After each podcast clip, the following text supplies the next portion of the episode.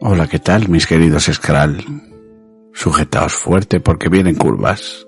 Hoy vamos a presentaros a uno de los personajes más enigmáticos de la obra, Taborlin el Grande. Aparentemente se trata de un humano, muy poderoso arcanista y nominador, conocido en los cuatro rincones de la civilización. Su aspecto físico no se menciona a lo largo de la obra. Sin embargo, Taborlin a menudo es retratado en posesión de una variedad de objetos mágicos que le ayudan a aumentar su destreza. Estos objetos incluyen una llave, una moneda, una vela, una capa de ningún color en particular, una espada, un bastón y un amuleto que le protege de los demonios, sobresaltos, enfermedades o lesiones. Hay que reconocer que la importancia y utilidad de estos objetos es probablemente muy exagerada. También se sabe que es un talentoso nominador, que se cree que conoce el nombre de todas las cosas. En el marco de la historia, el viejo Cobb presenta nada más comenzar la novela la leyenda de Taborlin el Grande, contando la historia a sus vecinos y amigos más jóvenes. La historia narra la captura de Taborlin a manos del rey hechicero Scifus, quien probablemente sea el Chandrian Cifus. Nos cuenta que está encerrado en una torre sin ventanas ni puertas y sin tener acceso a su moneda, su llave y su vela. La utilidad de estos objetos sigue sin estar clara. Sin embargo, parece que potencialmente lo habrían ayudado en una fuga si hubieran estado en su posesión. Pese a ello, Taborlin consigue escapar de su prisión. Después de utilizar el nombre de la piedra para romper el muro, así como el nombre del viento para que pueda saltar desde la torre al suelo sin consecuencias.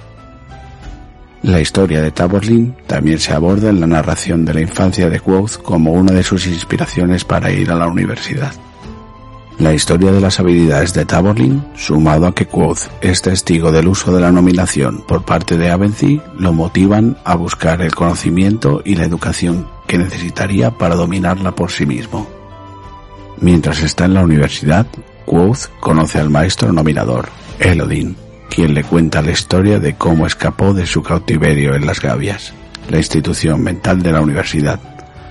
Esta historia es sospechosamente parecida a la de Taborlin, el propio Elodin se refiere a sí mismo como Elodin el Grande en el relato. A menudo se hace referencia a las hazañas de Taborlin cuando la gente de los cuatro rincones habla de magia. Específicamente vale la pena señalar su capacidad de invocar fuego y relámpagos para destruir a sus enemigos.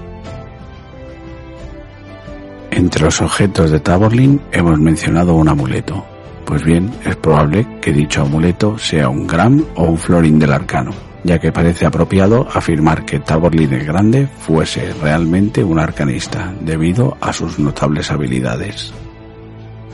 Parece interesante señalar que hasta ahora en la obra el personaje de Auri ha regalado a Quoth algunos de los mismos objetos, llave, moneda y vela, que usa el propio Taborlin. Es posible afirmar que la capa de Taborlin de ningún color en particular sea un Shade, aunque esto puede ser un poco difícil ya que Felurian dice a Quoth que nunca había oído hablar de Taborlin. Una de las teorías más extendidas en las redes es la de que Elodin sea Taborlin el Grande. Ambos habrían escapado de un cautiverio en una prisión inexpugnable utilizando el nombre de la piedra. El hecho de que el nombre de Elodin se haya deformado en las historias explicaría por qué nadie en Fae conocía el nombre de Taborlin el Grande, lo que haría que la especulación anterior tomase fuerza. Cabe recordar que Elodin parecía bastante familiarizado con el Shaed de Quoth cuando se lo encuentra en la universidad. ¿Qué te ha parecido este vídeo? Déjanos tus comentarios y dinos cuál te gustaría que fuera el siguiente personaje. Si te gusta el contenido, no olvides dar a me gusta y suscribirte y dar a la campanita para que YouTube te notifique nuestros nuevos vídeos.